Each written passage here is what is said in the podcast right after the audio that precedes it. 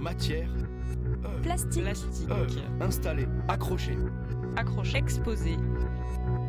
Sixième plateau. Hermut. Hermut. Frac. Sixième Plateau. plateau. Une oreille tendue vers le frac. Radio Grenouille. Sixième, plateau. Sixième plateau. Ah, si c'est une heure, alors là, là c'est autre chose. Frac. Radio Grenouille. Sixième plateau. Bonjour à toutes et à tous, chers auditoristes. Nous sommes aujourd'hui au FRAC avec euh, Catherine Melin. Bonjour à toutes et à tous. Euh, ben, de cette discussion aujourd'hui. Alors, je vais vous parler un petit peu de, mon expo qui, se déroule actuellement donc, au FRAC PACA et qui s'appelle Quelque chose bouge. Donc, moi, j'ai fait les beaux-arts à Paris et ensuite, assez vite, euh, j'ai fait des résidences, donc euh, beaucoup de, déplacements à l'étranger et d'invitations à travailler donc euh, ailleurs, ce qui a un petit peu déterminé la, la, façon dont j'envisage l'art et aussi toute la porosité au monde qui fait et le déplacement qui a fait en fait que ma dans ma pratique euh, je travaillais avec certains médiums plus que d'autres. Alors actuellement, on se trouve au troisième étage du FRAC et euh, devant nous, il y a une œuvre euh, qui a été réalisée en, coopération avec une classe, il me semble. Est-ce que vous pouvez nous en dire un petit peu plus? Alors il se trouve que le FRAC a différents partenariats avec, euh, avec quelques lieux, et dont le lycée Poinceau Chapuis, qui se trouve à la Pointe Rouge, et qui est un lycée technique en fait, avec, euh, où, on apprend beaucoup de savoir-faire, comme la, marqueterie. Euh, certains designs. Et en l'occurrence, il y a ce département charpente de marine. Et quand je suis arrivée dans l'atelier, bah, j'étais tout de suite fascinée par, par tout ça. Et en plus, je crois que c'est un aspect de, l'exposition qui, était important pour moi, que je ne pouvais pas mêler aux autres projets, mais qui en même temps faisait appel bon, à la fois à la mer, au monde méditerranéen, au bateau, donc à l'embarcation, mais aussi à cette question de la construction, de la géométrie, du gabarit. Donc euh, voilà. Et, et j'ai travaillé donc avec quelques étudiants et leur professeur, qui est charpentier de marine, et tout le vocabulaire était, était absolument pour moi des, déclencheurs d'imaginaire euh, euh, passionnants. Et du coup, je me suis arrêtée sur la construction d'une petite barque marseillaise hein, qui s'appelle euh, la Bête. Alors c'est un peu son nom qui m'a attirée.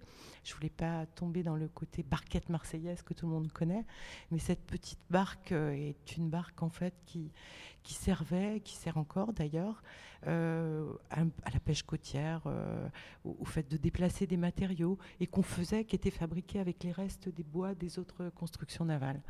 Voilà, donc euh, là, ce que, j'ai choisi de, montrer, c'est surtout les gabarits, tous les éléments de construction, et puis, on va dire, l'ossature de ce bateau en quelque sorte, qui est cousu.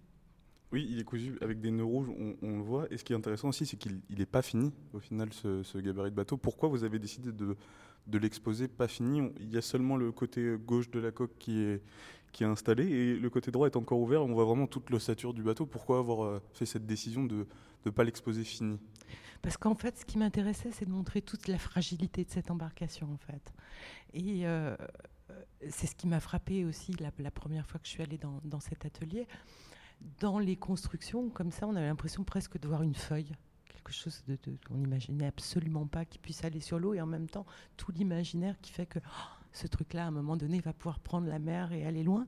Et, euh, puis aussi parce que je, ce que j'ai pas dit encore, c'est que moi, toutes les logiques de construction, de déconstruction, de dessin, c'est vraiment des choses qui m'intéressent. Donc j'avais envie à la fois de, montrer l'ossature, le squelette de, la construction de, cette embarcation, et puis aussi son enveloppe dans toute sa fragilité et dans son infinitude, on va dire, hein, dans le, fait qu'elle soit encore euh, euh, pas encore prête à partir, mais déclencheur d'imaginaire de ce que peut être un voyage en bateau. Dans toutes vos œuvres, il y a cette idée d'imaginaire que le visiteur, le spectateur puisse s'imaginer euh, ce que va devenir l'œuvre. On le voit notamment dans la partie basse de l'exposition, avec ces cannes à pêche qui ont été euh, saupoudrées d'une certaine poudre noire qui leur donne cette couleur et qui les affilie un peu à une lance. Alors là, on passe directement dans un des plateaux euh, de l'exposition où effectivement il y a, une, grosse installation avec euh, des assises de chaises sans piétement et des cannes à pêche de mer. Et ces cannes à pêche de mer, euh, il y en a une que j'ai trouvée vraiment à Marseille. Ça a été un peu le point de départ du travail. Et ensuite, j'en ai recomposé un certain nombre parce que ce qui m'intéressait, c'est de retrouver des cannes à pêche de mer. Et les cannes à pêche de mer sont, ont une pointe, de façon à être plantées dans le sable.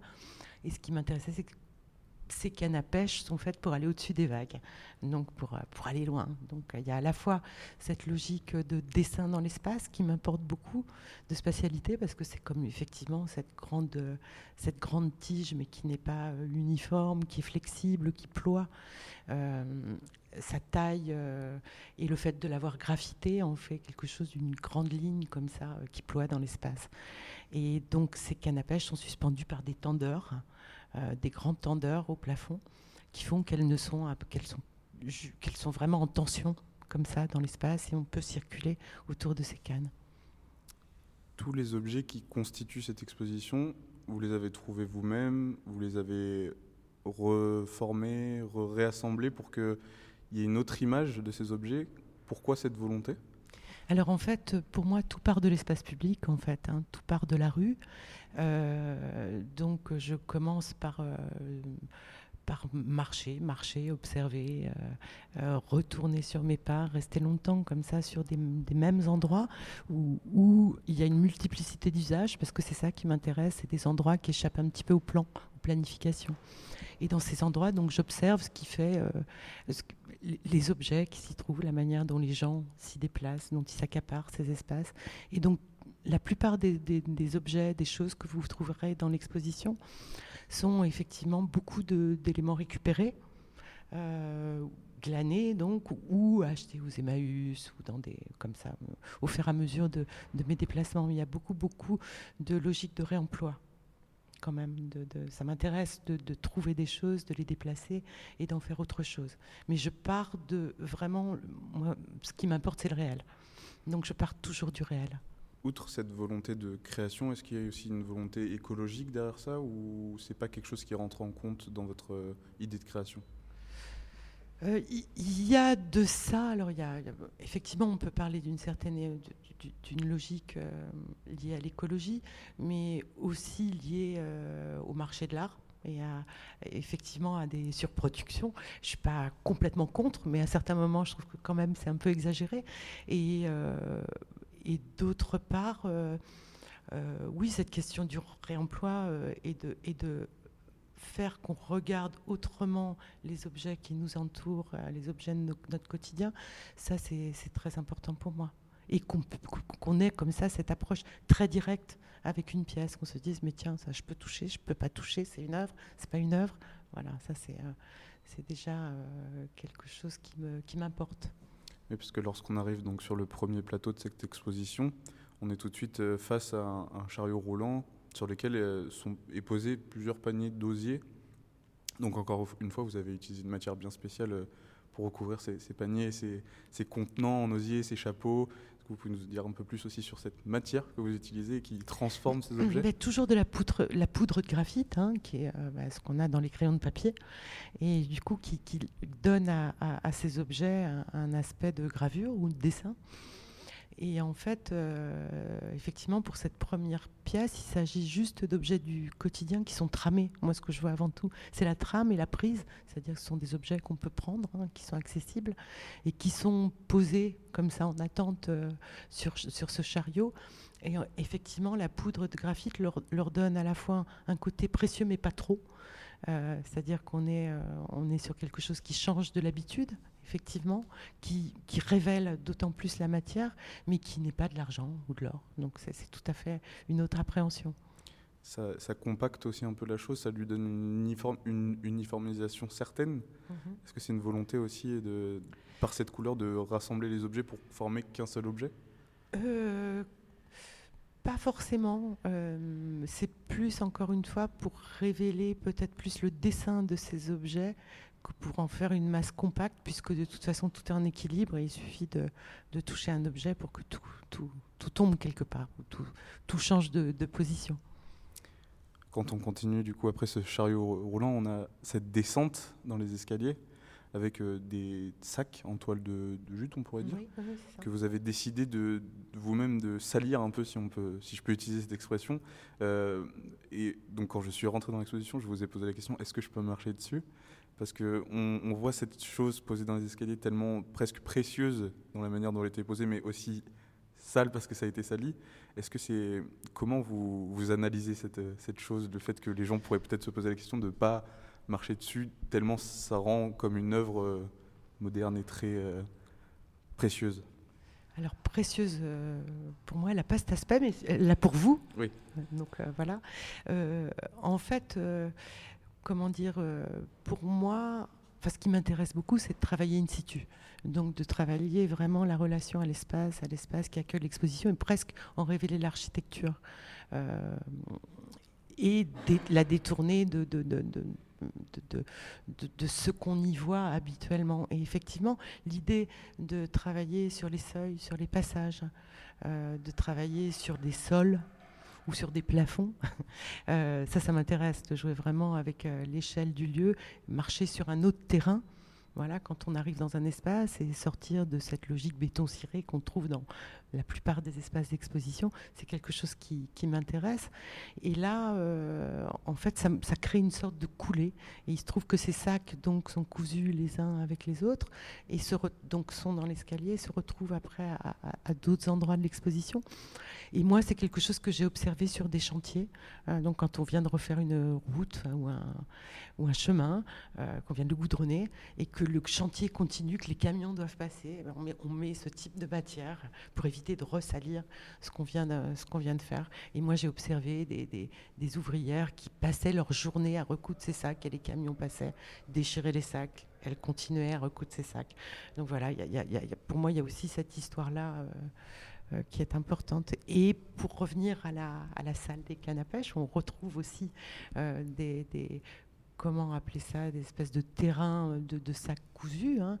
Euh, en fait, là, pour moi, il s'agit plus de convoquer aussi un paysage, des parcelles, des parcelles de terrain.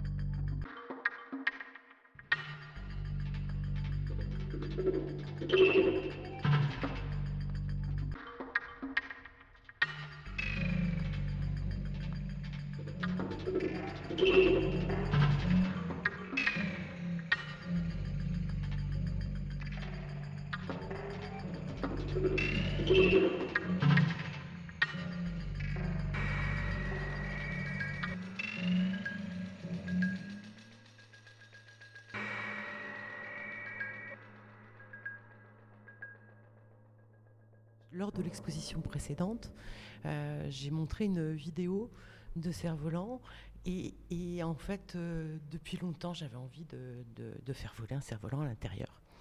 Et là, la hauteur de plafond euh, du bâtiment de Kendokuma et du premier plateau est assez colossale. Je me suis dit, là, c'est parfait. Donc, l'idée, ça a été de refaire des cerfs-volants à l'identique de la vidéo et ensuite d'arriver à activer, à- vraiment à produire un mouvement pour imiter le vent. Euh, donc, euh, en fait, euh, il y a tout un mécanisme. Là, j'ai travaillé avec Guillaume Sagnaro, qui est, qui est très très bon en tout ce qui est électromécanique. Et en fait, on a travaillé, il a travaillé à partir d'un moteur de robot chien de l'armée, avec un bras articulé, un contrepoids et, une programmation euh, aléatoire qui produit donc un, déplacement euh, euh, avec des, ac- des accélérations, des ralentis, des, envergures différentes. Et effectivement, on a tout ce, train de cerf-volant qui traverse la salle. Il y, a, il y a aussi une dernière œuvre qui donc, part du plateau numéro 1 pour aller au plateau numéro 2. Mhm. Donc là, c'est une immense photo qui a été imprimée, puis découpée sur des lattes en- bois, euh, qui, et donc ces autocollants qui se petit à petit au fil, au fil de l'exposition commencent à tomber euh, peu à peu pour laisser place à une image un peu saccadée de cet immeuble. Donc c'est une photo d'un immense immeuble où on voit des laveurs de vitres. Et vous avez décidé aussi de, rajouter ces balancelles de laveur de vitre pour peut-être un peu redynamiser cette photo euh, alors, euh, pour revenir à l'architecture du bâtiment, ce qui est très intéressant, c'est effectivement tous les passages qui, existent. Donc, effectivement, on a cet immense mur qui fait 10 mètres de haut et qui rejoint le, plateau 2. Et, tout le frac est construit un petit peu comme ça. Les terrasses, c'est pareil, il y, a des passages. Donc, j'ai voulu vraiment jouer de ces passages. Et, euh, j'avais envie de ramener du dehors, encore une fois, à l'intérieur de, ce lieu. Et je me suis dit, bon. Et en même temps, j'avais été fascinée par des choses que j'avais vues en Chine, qui sont des, énormes panneaux trivision, ce qu'on appelle les panneaux trivision, qui, vous savez, les, panneaux qui se tournent pour les publicités, il n'y en a plus beaucoup maintenant, et effectivement on peut avoir trois images qui se permutent de temps en temps. Et, euh, j'avais assisté justement au décollage de, et au, recollage d'autres publicités. Et j'avais trouvé ça mais fascinant, tous ces laits, ces petites, euh, ces petites lames, ces, petites, euh, ces lignes, encore une fois, hein, de différentes largeurs qui, qui se défont. Et du coup, l'idée, c'était de, traverser le bâtiment en ramenant un immeuble de l'extérieur. Et je me suis dit, bon, cette image, il fallait que je la déconstruise. Donc, qu'est-ce que je vais déconstruire? Et là, j'ai choisi ben, un immeuble un peu, un peu euh, comment dire, immeuble qui doit, avoir 20, 30 étages, euh, qui sont ces immeubles d'habitat collectif, euh, un petit peu entre guillemets monstrueux.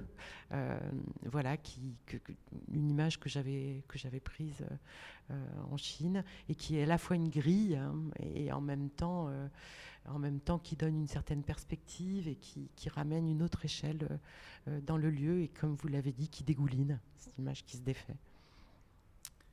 Après, après ce passage au, plateau numéro 1, on monte au plateau numéro 2 et je, voudrais l'appeler moi-même de cette manière, c'est la, salle des, machines de la soufflerie. Bah, alors euh, déjà, ça faisait très longtemps que j'avais envie de faire des pièces avec euh, des sacs, euh, des sacs comme ça de, transport. Hein, on en a tous chez nous, plus ou moins. On a tous eu en tout cas en main. Et puis à la fois, bah, effectivement, ce dessin, cette trame, le fait que ce soit directement euh, des sacs qui amènent à une logique de déplacement, mais il y a aussi des sacs de chantier parce que la question du chantier m'importe beaucoup aussi. Donc en fait, euh, ça m'intéressait d'avoir ces deux couches de, de, de, de, sens ou de signification par rapport aux objets choisis. Et en fait, euh, je voulais que ce soit des sculptures mobiles, en quelque sorte, des sculptures euh, euh, quelque chose se, fait, se défait, qui soit jamais fixe. Et en fait, on joue vraiment sur les élévations, sur la pesanteur. Et du coup, bah, je me suis dit, voilà, la solution, c'est les ventilations. Et donc, euh, en fait, il s'agit de, petits ventilateurs assez puissants avec des, micro-ordinateurs, des petits Arduino et donc une programmation. Euh, et des coutures, des, sacs qui sont cousus entre eux, hein, euh, avec parfois des objets ou pas. Et en fait, ce qui m'intéressait, c'est de créer une sorte de chorégraphie avec ces sacs et donc de leur, de leur donner un souffle et en plus, euh, ben voilà, il se trouve qu'il y avait aussi l'expo de Tarkos au FRAC en ce moment, au même moment. Et euh, voilà, il y, a des textes, des performances, des textes de Tarkos que j'aime beaucoup, beaucoup. Et, voilà, il y avait cette question du souffle, voilà, qui, me revenait, et, de lui aussi. Et, bref, il y, a, toute cette. L'idée, c'était d'arriver à, créer une sorte de, de comment dire, de, de de timeline avec des séquences euh, sans tomber dans, quelque chose de, spectaculaire et sans tomber non plus dans quelque chose de burlesque, mais d'arriver comme ça à les animer euh, pour que chacun ait sa petite musique, sa petite histoire. Et effectivement, il y, a, quelque chose du son qui est, assez prégnant quand on rentre dans, dans, cette salle où on est quasi sur un tarmac d'aéroport. quoi.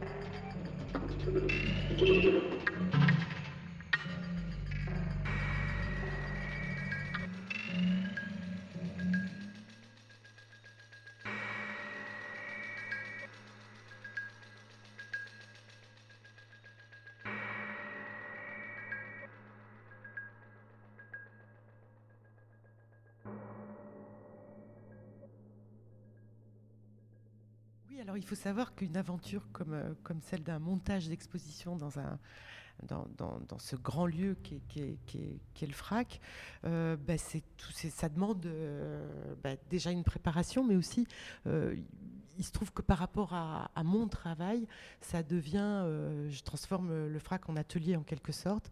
Et là, je, je, c'est, c'est tellement un, ce travail d'installation demande beaucoup de temps et à s'adapter à l'espace. Et là, ça ne peut pas se faire hors équipe.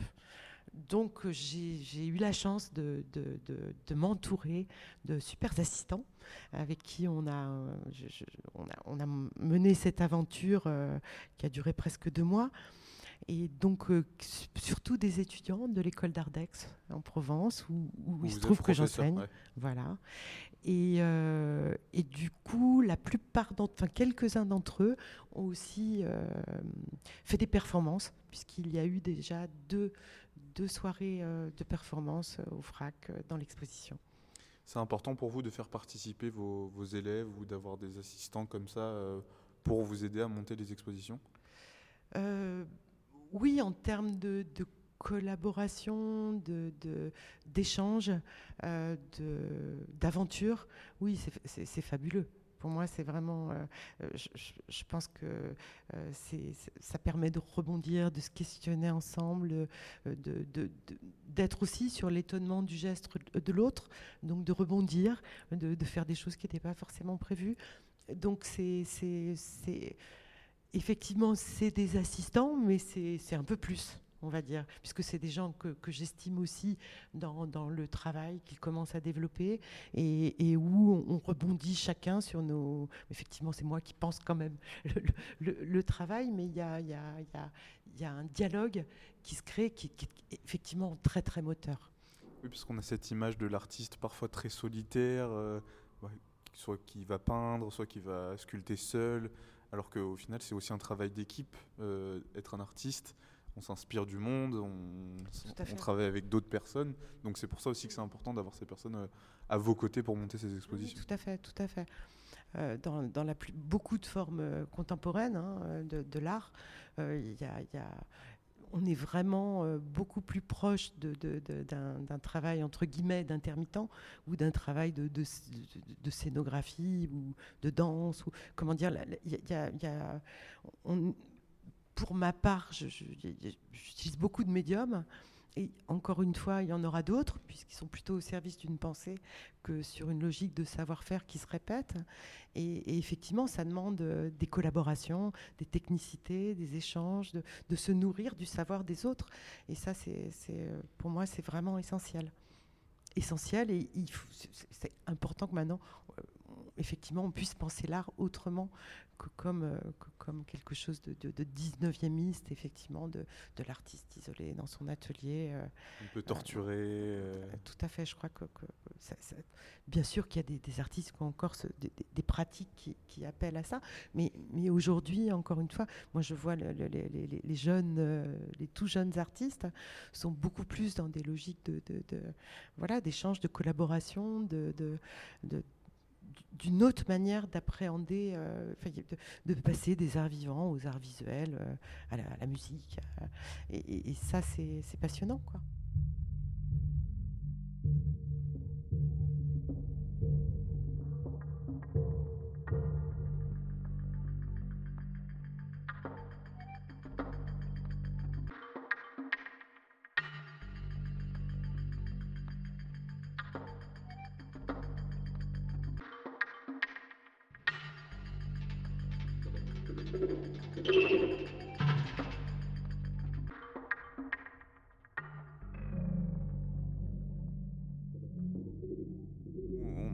Enregistré ce- cet entretien euh, aussi dans- à côté d'une petite bibliothèque. Oui. Voilà pour, pour Oui. finir ce- cet entretien. Euh, vous avez sélectionné donc pour cette bibliothèque plusieurs œuvres. euh, je ne sais pas si on peut dire inspirantes ou qui du moins vous ont accompagné peut-être tout au long euh, du montage de cette exposition. Est-ce que vous pouvez en, en présenter une en particulier? Oui, alors en fait, la bibliothèque éphémère, c'est euh, tout, pour toutes les expositions au FRAC, on demande euh, euh, à l'artiste qui, monte une exposition de, présenter sa bibliothèque éphémère, ce qui veut dire choisir un peu dans sa bibliothèque ou dans, ou dans une bibliothèque idéale un petit peu les, livres qu'il a envie de partager avec le public. Et ça donne lieu à, une rencontre. Donc là, en l'occurrence, ce sera le 30 avril hein, au FRAC, avec avec quelqu'un du CIPM, euh, M. Botala, euh, donc euh, une discussion autour de, ces livres. Donc je ne sais pas quel livre choisir, effectivement, ils sont tous là. alors il y a un petit peu d'anthropologie, il y a un petit peu d'architecture, il y a, y a de, quoi je pourrais avoir envie de parler. Peut-être de. Là, il se trouve que en face de moi, il y a un livre de Victor Ségalen qui s'appelle Essai sur l'exotisme. Et euh, qui, qui, est Victor Ségalen, qui, qui, est un auteur important pour moi, et qui a parlé euh, le premier de cette question du divers. Et le divers, euh, c'est quelque chose, moi, qui m'importe. donc, dans, la question de, des différentes cultures et de, ce qui peut faire commun. Et cette, cette, euh, ce terme-là euh, recouvre vraiment quelque chose de l'ordre de la curiosité du monde, de, de, de, la, de, l'ouverture au monde, sans tomber justement, comme son titre l'indique, dans, dans, des questions de, juste d'exotisme. Quoi. Je vous propose qu'on finisse sur ces belles paroles. On peut vous retrouver du coup au FRAC jusqu'au 15 mai. 15 mai pour cette exposition euh, sur ces trois étages du, du FRAC. Merci beaucoup Catherine Melin. Merci à vous.